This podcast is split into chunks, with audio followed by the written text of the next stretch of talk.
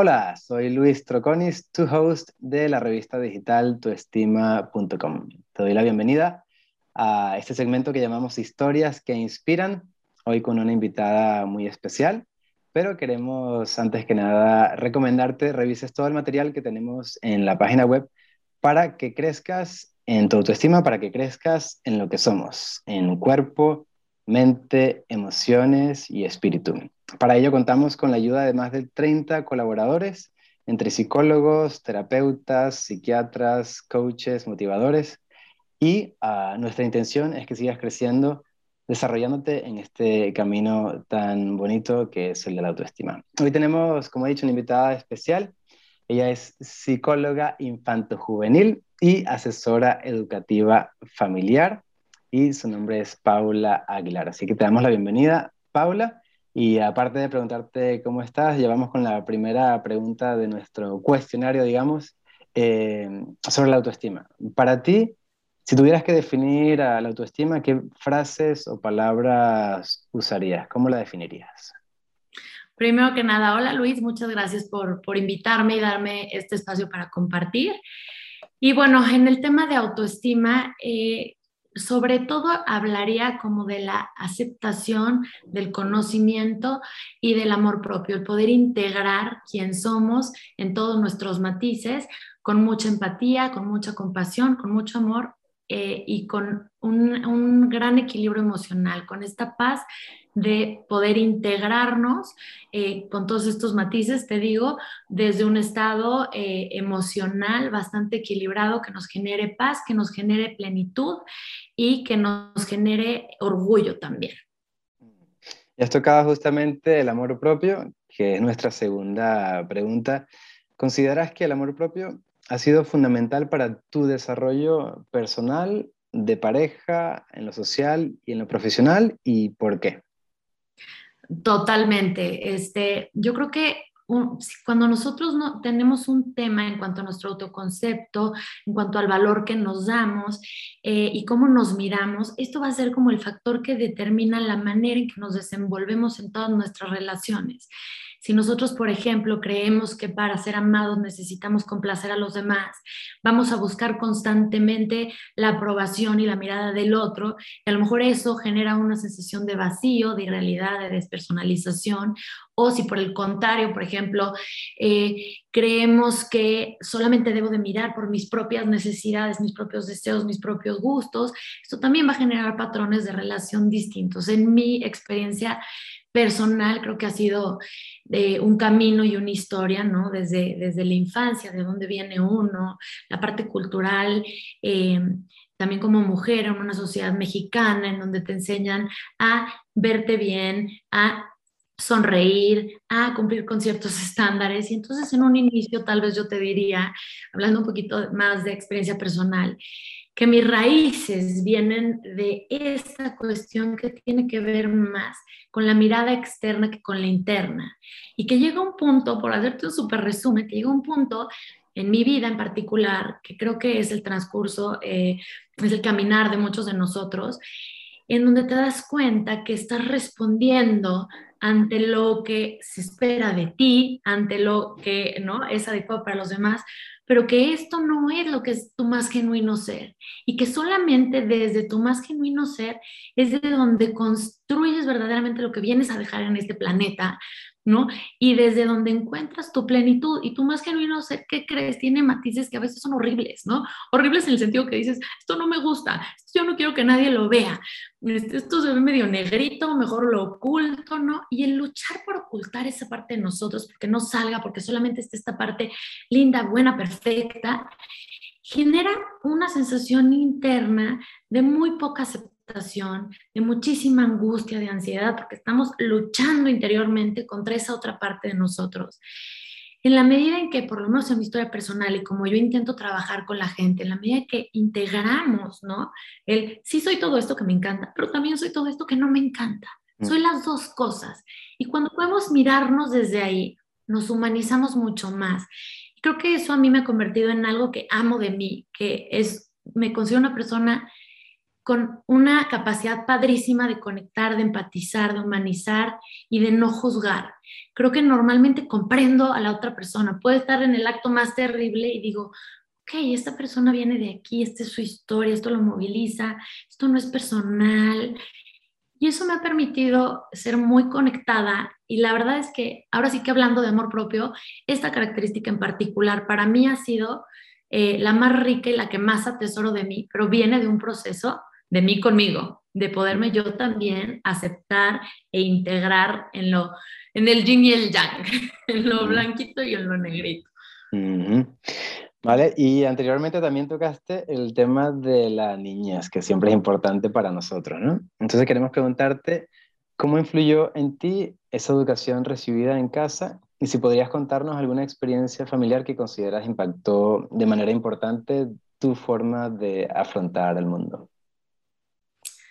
Uf, sí, este, bueno, yo, yo crecí en una familia muy tradicional, eh, un papá como más autoritario, eh, una mamá sí afectuosa, pero también eh, trabajadora. Mis papás se divorciaron cuando yo era chica y estuvieron bastante ausentes, lo cual por supuesto generó en, el tema de mi infancia una huella importante, ¿no? Eh, en cuanto a en dónde me acomodo, en dónde pertenezco, qué necesito para obtener el afecto de los otros, que esa es una parte que justamente comenté hace rato, ¿no? que hace que entre lo cultural, entre lo familiar y entre lo circunstancial, eh, haya generado esta cuestión de autoconcepto y de autoestima puesto mucho más afuera que adentro. Entonces creo que estas experiencias eh, fueron importantes. Tuve una experiencia también particular a mis nueve años. Eh, un abuelo muy querido mío, en, fuimos a, a la playa, estábamos en Cancún, nos metimos a nadar al mar los dos, la marea nos fue llevando, él fallece ahí, yo logro salir y la familia en ese momento me pone en una posición como de como de alguien muy especial, casi como el ángel que lo, me decían tal cual, que el ángel que lo llevó a la puerta del cielo. Y creo que eso me marcó mucho, como para sentir que yo necesitaba rescatar, que yo necesitaba ser esa persona, hasta que, hasta que después de mucho trabajo y mucha toma de conciencia, eh, justamente vas encontrando, fui encontrando, ¿no? Que no estaba fuera, no, es, no era esta persona que construyeron de mí, yo era esta otra, que podía decepcionar tal vez a los otros, pero ese era mi más genuino ser y es desde donde he encontrado pues mucha más plenitud. Excelente.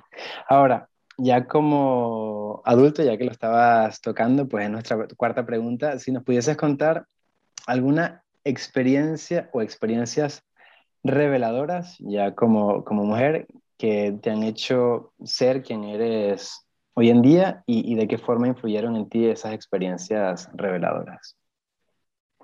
Híjole, creo que les he, ido dando un hilo un poquito de, todas eh, de todos estos temas, eh, pero ya como mujer, para mí ha sido mucho un parteaguas el romper con las creencias de, eh, de este deber ser, ¿no? De esta, yo, yo, yo siempre en mi, en mi, propio análisis decía como de esta Paula de maniquí de aparador, ¿no? De aquí así tienes que ser. Mm. Esto es lo que deben de mirar, ¿no? Así es el tipo de mamá, así es el tipo de, de, de pareja que tienes que ser, este es el tipo de mujer, etcétera, etcétera. Y para mí el decir, esto me hace sentir muerta, esto no me da vida, esto no soy yo el poderme dar cuenta de eso, que, fue a través de varias experiencias importantes en mi vida, el nacimiento de mi tercer hijo, que nació con problemas de salud, que tuvo... Eh, varios episodios este, en donde estuvo pues muy frágil su vida, etcétera, etcétera, me, me movilizó muchísimo decir, a ver, tengo una vida, ¿qué estoy haciendo con ella?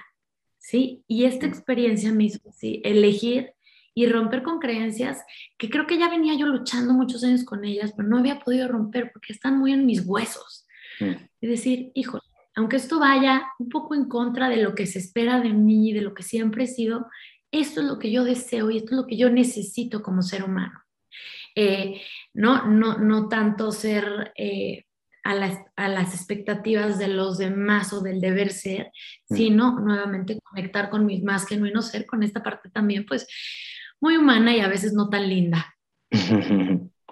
Ahora, cambiamos un, un poquito de cosas tan profundas y bueno, también lo puede llegar a ser, te preguntamos por un objetivo, un objetivo que hayas logrado o que quieras lograr y quieras compartir con nosotros.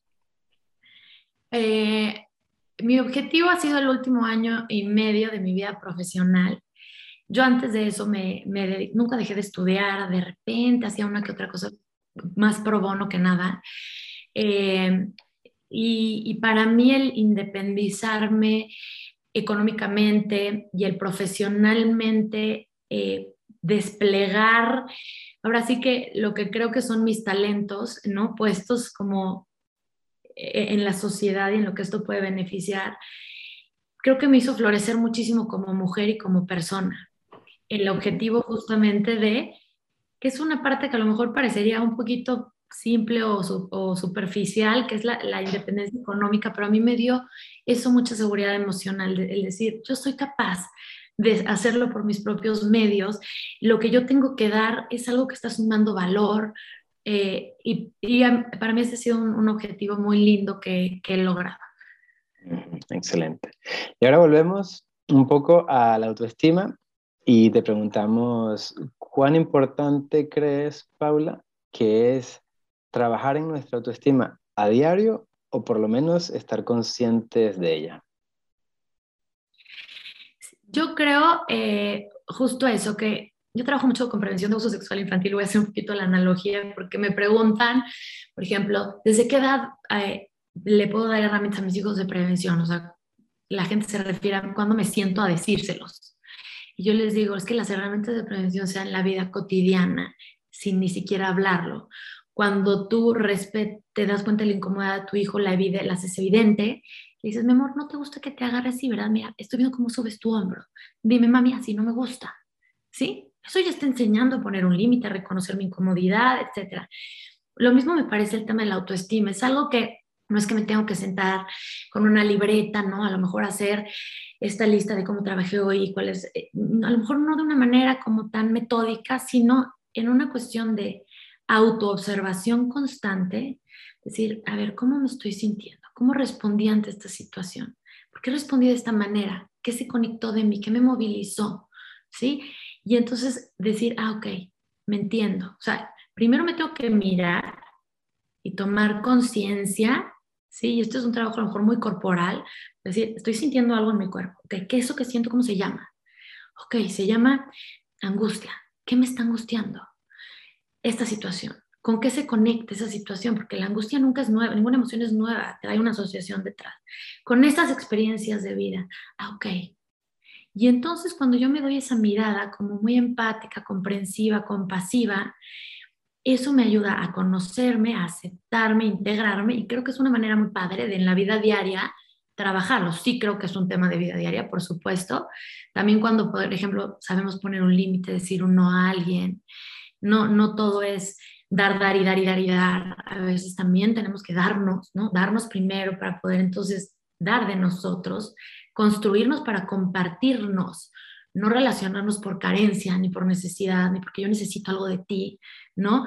Me vinculo porque yo estoy tan, yo estoy completo, yo me doy a mí, yo me amo a mí, de, ese amor que yo me doy, me comparto y me gusta que te compartas pero no necesito de, eso de ti. Yo no necesito que vengas a tapar mis huecos. Yo mm. soy mi fuente. Excelente. Y justamente por ahí va nuestra siguiente pregunta, que es, como dicen por ahí, ¿cómo se come eso? ¿no? ¿Cómo se consigue elevar la autoestima?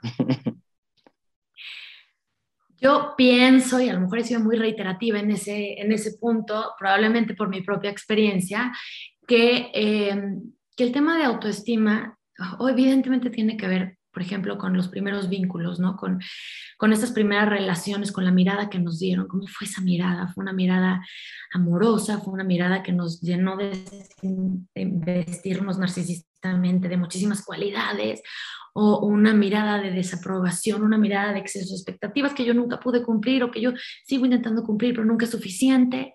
Esa primer mirada es, la que nos, nos, deja una huella muy importante que hay que saber conocer. ¿Por qué? Porque si bien vamos a ir con ella por el resto de nuestra vida, porque es lo que estructuró nuestra psique en un inicio, ¿sí? No, no tiene que ser lo que toma las decisiones. Podemos conocerlo y mirarlo y decir, ok, ahorita me estoy sintiendo em, insuficiente. Creo que no lo hice suficientemente bien. Esto tiene que ver con la mirada que yo tuve en la infancia, no con la realidad. Hago vigente, actualizo mi concepto, ¿no? En, en este momento. Entonces, en primer lugar, sí creo que hay que tener un autoconocimiento importantísimo, una constante introspección, eh, saber de dónde venimos para poder comprender lo que estamos actuando en este momento y, entonces llegar ¿no?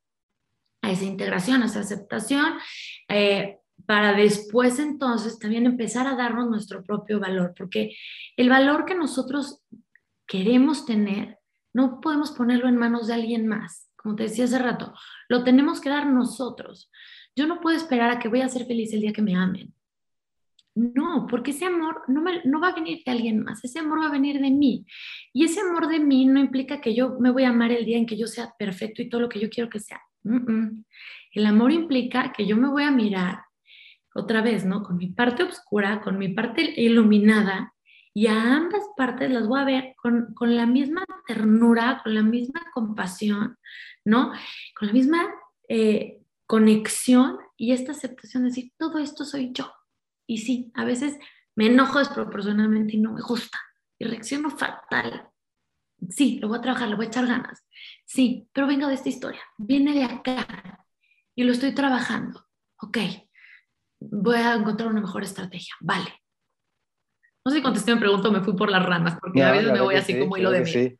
Nosotros lo único que, claro, le damos un tono positivo, pero también hablamos de la otra cara de la moneda y en nuestra penúltima pregunta te queremos cuestionar em, cuáles son las consecuencias de permanecer con una baja autoestima, de nuevo, en lo personal, en el tema pareja, profesional, etcétera creo que son importantísimas, ¿no? Una persona que, tiene muy poco amor propio, eh, que, que tiene poca aceptación, va a vivir con una sensación interna, puede ser de angustia, de culpa, de vergüenza, de vacío, de enojo, de frustración, eh, de victimización, ¿no?